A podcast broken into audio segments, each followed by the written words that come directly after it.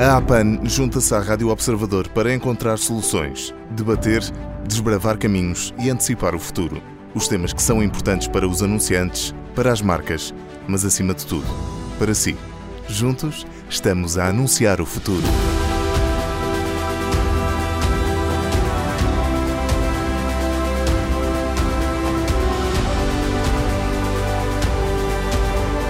Neste quarto episódio do nosso podcast, a anunciar o futuro, refletimos sobre o propósito das marcas e o futuro da publicidade.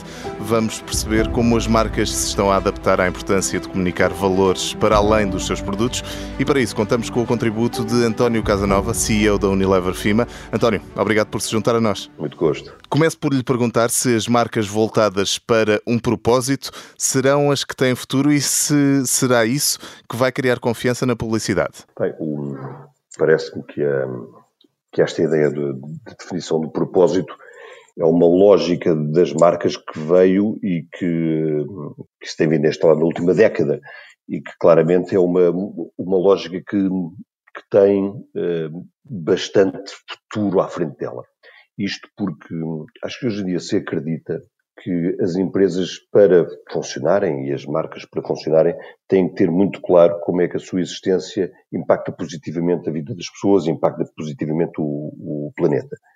E esta lógica tem que ser uma lógica enunciada, tem que ser uma lógica que está expressa e que é muito clara para as pessoas que trabalham na empresa, para as pessoas que dirigem as empresas e para as pessoas que consomem os produtos dessas empresas e, portanto, e para os, para os seus stakeholders as empresas são bem sucedidas quando este seu propósito impacta positivamente a vida das pessoas que, que, que, as envolvem. Mas em cima disso, elas para serem aceitas pela sociedade, a sociedade tem que ter muito claras que elas, que elas trazem, trazem valor um, à vida de todos. E, e, as empresas têm que ter isto no centro das suas preocupações. E isto é uma evolução de uma lógica que já tem vindo a aparecer há muitos anos, que é esta lógica da missão das empresas, da visão das empresas, do local que elas ocupam no mundo e nos modelos de sociedade. Mas hoje em dia esta lógica evoluiu para dizer não é só que lugar é que ocupam, é enunciar como é que este lugar e como é que esta lógica é positiva para todos. E a prazo, as empresas para funcionar, tal como todas as instituições para funcionar, elas têm que ser aceitas pelas, pelas, pelas sociedades onde se inserem. E tem que, tem que ser muito claro para essas sociedades, para as empresas, como para todas as instituições, qual é a utilidade que elas, que elas trazem um, aos contextos onde se inserem. E, portanto, acho que esta lógica é uma lógica um, crescente e que continuará um, a, a, ser hum, muito presente. Mas esta tendência, quer dizer, tem sido uma tendência muito crescente, não é? Os, os consumidores hoje, e, e, esta, esta tendência vem de muitos ângulos diferentes. Mas é claro que os consumidores nas relações com as marcas, esperam que as marcas sejam, e preferem consumir marcas que sejam exemplos de, um, de um conjunto de valores em que acreditam e que querem, e que querem ver mais presentes na sociedade e, portanto, uh, as marcas que muitas vezes são, para as empresas, sobretudo para as empresas de grande consumo, são a sua expressão junto dos consumidores, estas marcas têm que sair da mesma lógica. Se, quer dizer, as empresas de grande consumo, para terem local da sociedade, as suas marcas é que têm que o fazer. Eh, uhum. As empresas de grande consumo só são impactantes na sociedade se as, se as suas marcas o forem. Não é de outra forma qualquer. As, as marcas e, e, os produtos que essas marcas uh, têm é que, é que têm impacto no mundo. Uh, e, portanto, essa é a lógica hum, que se segue. Uh, as empresas, para terem impacto, é porque as suas marcas têm impacto. E, e os consumidores têm relações, sobretudo com as marcas, mais do que com as empresas. Uhum. Aliás, para grande parte dos consumidores, as empresas que, que, fabricam estes, as marcas com as quais eles têm relação, até são entidades relativamente desconhecidas. E o António estava a falar acerca do mundo, mas o mundo mudou neste último ano. O contexto da crise pandémica veio obrigar as marcas a revisitar estes valores de que estávamos a falar? Eu acho que o contexto da crise pandémica, o que a enorme eh, transformação teve é que obrigou as marcas, como todas as outras instituições, a demonstrar quais é que são os valores que realmente têm. Ou seja, é muito fácil enunciar valores. O difícil é viver sobre eles e, sobretudo, é difícil viver sobre eles em momentos de grande stress. e em momentos de grande pressão. E isto é verdade para as, para as empresas, como é verdade para todas as instituições, como é verdade para o Estado, etc. Não é, é muito fácil enunciar princípios, a grande dificuldade é viver de acordo com esses princípios nas alturas mais difíceis. E, portanto, este momento muito penoso para grande parte da sociedade, o que veio revelar é as marcas que vivem, que continuam a viver de acordo com os princípios que enunciavam e outras marcas que, enunciando princípios, não, não viviam de acordo com eles, não foram capazes de, de, de os entregar neste momento neste momento mais penoso. E parece-lhe que a pandemia trouxe novas formas de olhar para as pessoas, de planear, de conceber novos produtos? Hum, seguramente, seguramente. A pandemia vem trazer tudo uma. A pandemia e aquilo que se espera que seja uh, o, o, seu, uh, o seu segundo volume, o tomo 2, não é? Quer dizer, a, a enorme recessão que se espera que, que siga à pandemia. Ora, a antecipação de uma recessão económica está a levar também os consumidores a mudarem o seu consumo. Isso é muito claro, é muito evidente que todo o sistema de negócios, seja as empresas, seja os distribuidores, seja os consumidores, estão a adaptar também àquilo que se espera que seja o entorno económico dos próximos dois, três anos. Que é, obviamente, expectavelmente e anunciadamente, uma, uma terrível recessão. Isso é, é enfim, é o pano de fundo para uma quantidade de decisões dos agentes de negócios, sejam, sejam empresas, sejam particulares. Uhum.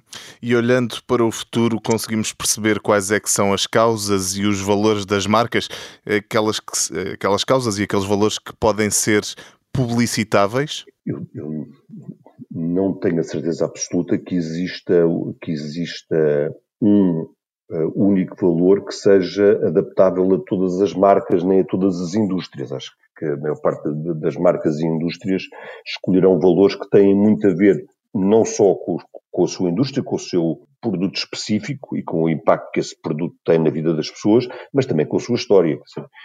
As marcas mais conhecidas têm histórias grandes e têm valores que, que, já, que já são conhecidos pelos consumidores e, portanto, não é, não é nem fácil, nem possível, nem boa ideia fazer aqui uma, uma, uma mudança um, das lógicas que as marcas têm vindo a seguir, que sobretudo quando essa mudança vai para sítios diametralmente opostos daquelas pelos quais os consumidores os conhecem. Portanto, resumo, haverá temas diferentes consoante a história das marcas e as indústrias em que cada marca existe e, os seus contextos de negócios.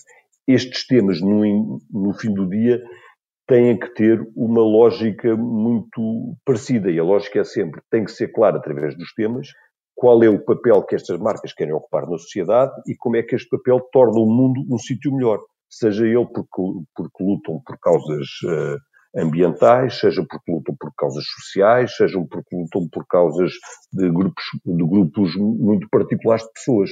Mas para os seus consumidores e para a sociedade em, em geral, tem que ser claro qual é que é um, a vantagem que existe por estas marcas existirem. E essas lógicas serão diferentes consoante os consumidores de cada uma das marcas. E olhando aqui para a Unilever em, em específico, já estão a preparar o dia depois da pandemia? Hum, bastante, quer dizer, a Unilever já, já anunciou alguns princípios muito importantes que, que são, que são alguns uh, sequências lógicas que já tinha, outros que são uh, lógicas novas que, que, se tornaram mais, mais importantes agora. Já há muito tempo um, ehm, que a Unilever segue, tem toda esta lógica dos compromissos pelo clima e pela natureza, de, das emissões de carbono, etc. Depois também toda esta temática mais recente dos compromissos para com os plásticos e usos do, do, sobre usos de plásticos, mas uh, se houve alguns que vieram agora recentes e muito importantes, são compromissos sociais, uh, que anunciámos agora em janeiro. E, e basicamente uma lógica de, de, ajudar a construir uma sociedade mais equitativa e mais inclusiva, um, eh, se quiser assim dois ou três.